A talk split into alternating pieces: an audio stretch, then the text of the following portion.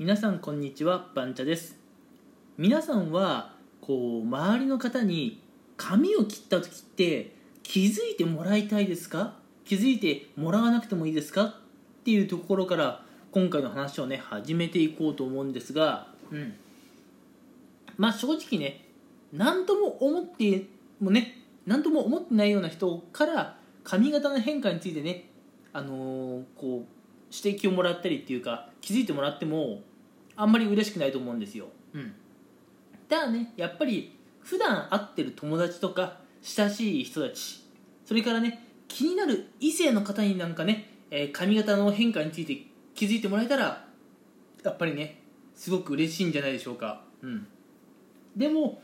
ここでねやっぱり残念なのがこう気づいてほしい人になかなかねこう髪型の変化っていうのは気づいてもらえなかったりするんですよね。うん。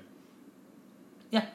本当にねいや気づいてもらわなくてもいいよと思っている人からしたらどうでもいいテーマなんですけれどもうん。私俺髪切ったんだよ。ちょっと髪型変えたんだよ。気づいてっていう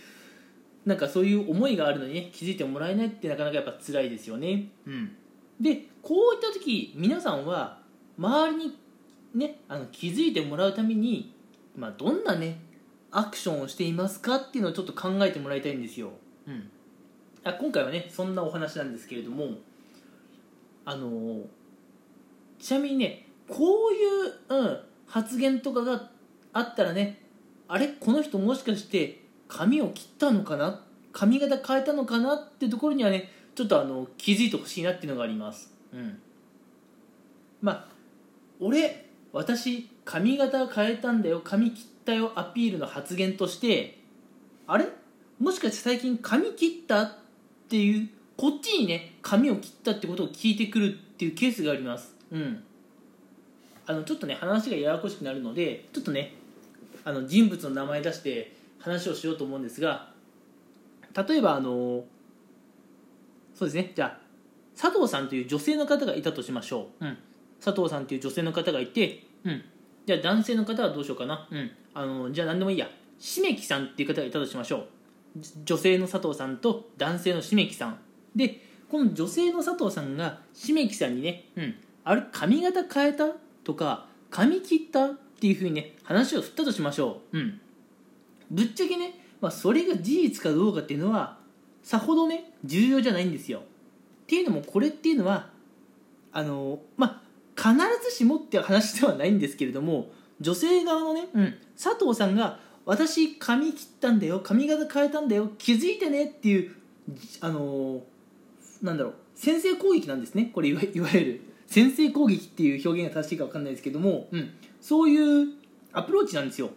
で男性の方は髪切ってたら「あすごいよく気づいたね」って素直にリアクリアクションすればいいし「いや髪切ってもないし髪型変えてもないけど」っていう感じだったら「あれ？佐藤さんこそ髪切った?」っていうふうにねぜひあの切り替えてもらいたいんですね。うん、っていうのもやっぱ相手に対してこう髪切ったとかね髪型変えたっていうふうに先にねそういう問いかけをするっていうのはそれと全く同じ返しが欲しいんだよって思っている方が結構いたりするかもしれません。うん、あの私もねこれまで経験上あのー本当にね、まあ、数少ない経験ですけれども異性の方にねあの髪型の変化にねついて気づいてもらったことがあります。うん、あの髪を切ったとかね髪を切ったことで髪型が変わったとか、うん、そういうのを気づいてもらったことがね結構あったりするんですけれども、うん、まあその時の私はまだ未熟でした。というのもね私にそういう話を振ってくれたその女性の方がね実は髪切ってて、うん、で周りのね女の子たちはそれに気づいてるんだけどまあまだね男として未熟だった私はそれに気づいてなかったんですね。なのでその時は私はもう髪切ったって言われてああそうそうそう髪切ったんだよ。これすっきりしたわとかしたんだけどいやそれ二流なんだよね返し方としては。二流三流。うん。いやそうそう俺髪切ったんだけどさっていうか誰々さんも髪切ったよねっていうこういうぐらいのね返しができないとダメなんですよ。うん。あの今回本当にねこういう話なんですけれどもうん。あのぜひね、まあ、覚えておいてほしいこととして、うん、特に異性からっていうのは結構多いケースなんですけれども異性の方からこう髪切ったとかね髪型変えたっていうふうにね問いかけもらったら実は私